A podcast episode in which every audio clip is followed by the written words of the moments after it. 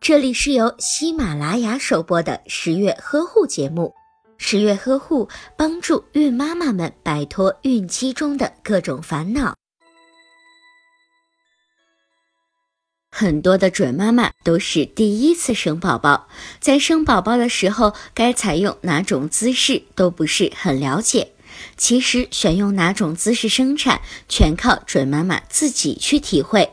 分娩的姿势有很多种，今天我们为大家介绍的分娩姿势为仰卧式。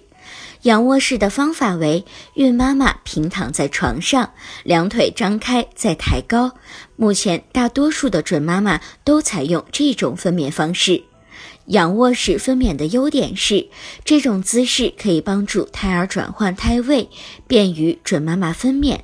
仰卧式的缺点为不能够充分的利用重力的作用，使得产妇外阴部容易发生撕裂的情况，而且这种姿势使得盆骨可塑性受到了限制，产道比较狭窄，增加了难产的几率。